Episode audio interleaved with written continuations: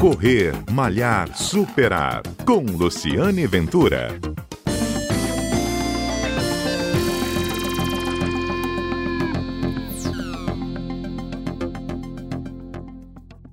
Olá, bom dia. Este é o Correr Malhar Superar, um programa que vai ao ar todos os sábados aqui na Rádio CBN, um programa que conta histórias de corrida, histórias de superação. E a história de superação hoje é famosa nacionalmente, porque foi exibida ontem para todo telespectador da TV Gazeta, aqui e fora do Espírito Santo. Eu vou conversar com meu ilustre colega do CBN Cotidiano, Mário Bonella, que cometeu um feito inusitado, não só pela reportagem que ele fez, especial, uma expedição, mas ele vai contar aqui hoje no programa como é que ele se preparou fisicamente para subir o Pico da Bandeira, porque Mário Bonella eu cruzava com ele de vez em quando correndo no calçadão. Vou confessar que tem muito tempo que eu não vejo. Então, eu quero saber como é que foi subir o Pico da Bandeira, porque quem já subiu e eu já subi, eu sei que não foi fácil. Conta pra gente. Oi, Mário. Luciane, bom dia, tudo bem? Adoro suas dicas aqui de corrida. Eu continuo correndo, Lu. Continua? Eu gosto de correr. Sonhando ou correndo? Não, às vezes eu corro. Às vezes, assim, raramente. Sábado, domingo. Eu só gosto de correr ouvindo música também.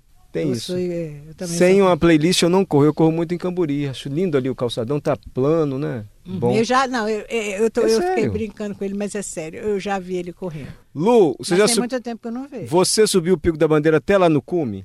Não, eu fui até ah. o Terreirão. Ah, e eu fui também... em etapas. Aí é mole. É mole? É Me mole. conta como é que você subiu. Agora é assim, a gente pega um carro que deixa você naquele terreirão lá. E aí você sobe até o pico. Terreirão? São... É onde tem uma casa lá.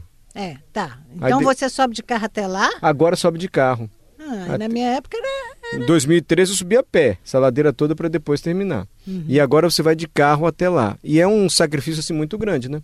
porque você sobe numa parte muito íngreme. A parte do Espírito Santo é mais íngreme do que a parte de Minas. Sim. Você pode subir ou por Minas, que demora mais, ou pelo Espírito Santo, que é mais íngreme. E a maior dificuldade que eu sentia é porque a gente sobe de madrugada. Você chega no terreirão lá pelas seis da tarde, aí descansa numa casa, num abrigo, se alimenta com carboidrato mesmo, né, uhum, para ter energia descansa, meia-noite, onze e meia, você sai para chegar quatro e meia lá no pico. Então são quatro então horas você, e meia caminhando. Você caminha, então é escuro? Totalmente escuro. Você vai num breu, porque não tem luz elétrica lá. E como você não ficou com medo de cair não? Você caiu em algum momento, não? Escorregou alguma coisa? Escorreguei. Confessa. Não, escorreguei, porque em alguns momentos você, como lá do Espírito Santo é mais íngreme, você tem que colocar a mão no chão mesmo para subir. Uhum. Não é aquelas escaladas, você precisa de corda, rapel, esse tipo de coisa. Mas, Mas você tem que se abaixar, subir, escorrega muito, uhum. tem pedras soltas, você anda às vezes sobre a terra, sobre a pedra e sempre subindo. E no breu, bota aquela lanterninha na cabeça, na sabe? igual a gente vê em filme. Igual você vê em filme. E vai subindo, vai subindo. Foi você quem, Mário? Ah, foi uma equipe grande, Luciane. Então fomos eu, a produtora Esther Radaeli, o cinegrafista Rafael Zambi, o auxiliar Paulo, o operador de áudio Davidson Borges e mais uma turma. Nós contratamos pessoas para levar os equipamentos. Os guias e, os equipamentos. Os guias e as pessoas que carregam o equipamento, porque além de subir o peso nas costas, né? Uhum. Do equipamento, de roupa, isso tudo. E vem cá, é, é, essa turma toda tinha alguém que era atleta ou você era o mais condicionado da turma? Não, o cinegrafista Rafael era, era bem condicionado. E tem um rapaz que nós nos hospedamos na pousada dele, que ele já subiu o pico várias vezes. Ele é muito bem preparado, assim. Agora é impressionante porque essas subidas, elas surpreendem, né? Às vezes uma pessoa que você não espera que vai se desempenhar bem, vai ter uma boa performance, ela vai bem. Você foi bem? Eu fui. Cheguei lá para ver o sol nascer, tá ótimo. Eu só queria isso. A minha estratégia, sabe qual é? Eu não converso muito, assim. quando tá gravando, eu só converso na hora de gravar. Porque se é. você conversa, você fica mais ofegante. Eu é. gosto de terminar logo. Partiu, vambora. Na é trilha. isso que eu ia te perguntar. Hum. Bom, subida é. Trilha, você... trilha, né, Lu? Trilha, tudo bem. Eu sei. Você não escalou, né? Você não. subiu. É, você sentiu falta de ar pela altura? Você sentiu que em algum momento você sabe tentava respirar, isso te incomodou? E a segunda coisa, ah. frio. Lu, o frio é a maior dificuldade, assim, porque você cansa. As duas coisas estão juntas na sua pergunta. Você vai subindo, chega um momento que você fica de fato mais ofegante, porque é apenas subida, e frio, né? O frio é muito intenso lá. Tem um momento que você passa sobre dois morros, assim, uma ventania insuportável, aquele vento gelado. Que corta os ossos, né? E aí você para para respirar. Aí o frio se intensifica. Aí você anda, você cansa. É um dilema, é sempre um dilema. Vou parar para descansar, faz frio. Vou continuar andando, tô cansado. Então essa parte é difícil. O frio para mim é o que mais incomoda e o cansaço físico mesmo, porque é sempre íngreme. Você lembra qual foi a distância em quilômetros? Tem o pico da bandeira tem 2.890 metros, quase isso. Uhum. E eu acho que na base lá deve ter uns 2 mil metros, acho que é um quilômetro assim, parece bobeira. Ah, a gente é, corre, um é, mas vai para cima, só para cima, de madrugada, no frio. Assim, é puxado, mas dá para fazer, viu? Uhum. Não é assim, qualquer pessoa pode ir que vai subir, não. Você lembra quantas horas levou? Três? Oh, nós saímos uma e meia, saímos meia-noite, onze e meia, chegamos lá quatro horas para ver o sol nascer. Quatro horas para subir. quatro horas, é. E hora que nós fomos no ritmo bom, Luciane. É, né? Uma coisa interessante, e você perguntou da preparação, claro, tem um. É bom você estar tá fazendo musculação um pouquinho antes, joelho exige muito, ainda mais na descida.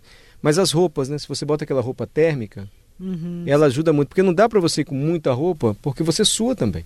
É, não dá para ir de calça jeans, né? Não, Também. você tem que botar aquela segunda pele. Não tem aquela roupa bem colada?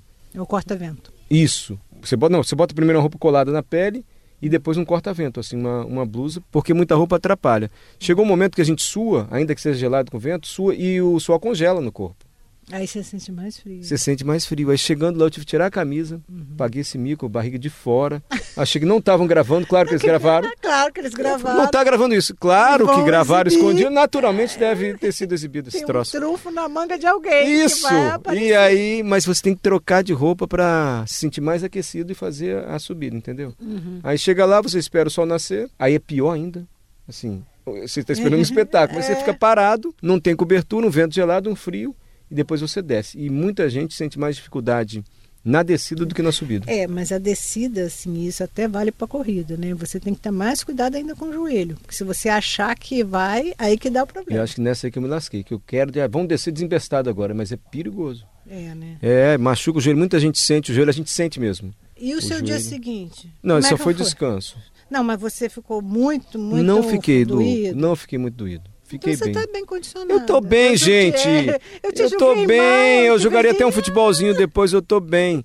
Mas assim, se você me permite, Lu, essa história de trilhas, o que eu acho muito importante é sempre ter um guia orientando o pessoal que vai fazer trilha, seja correndo, pedalando, porque hum. é muito fácil se perder. É, lá na né? descida do Espírito Santo. Então parece que você sabe o caminho. Parece que é só ir descendo.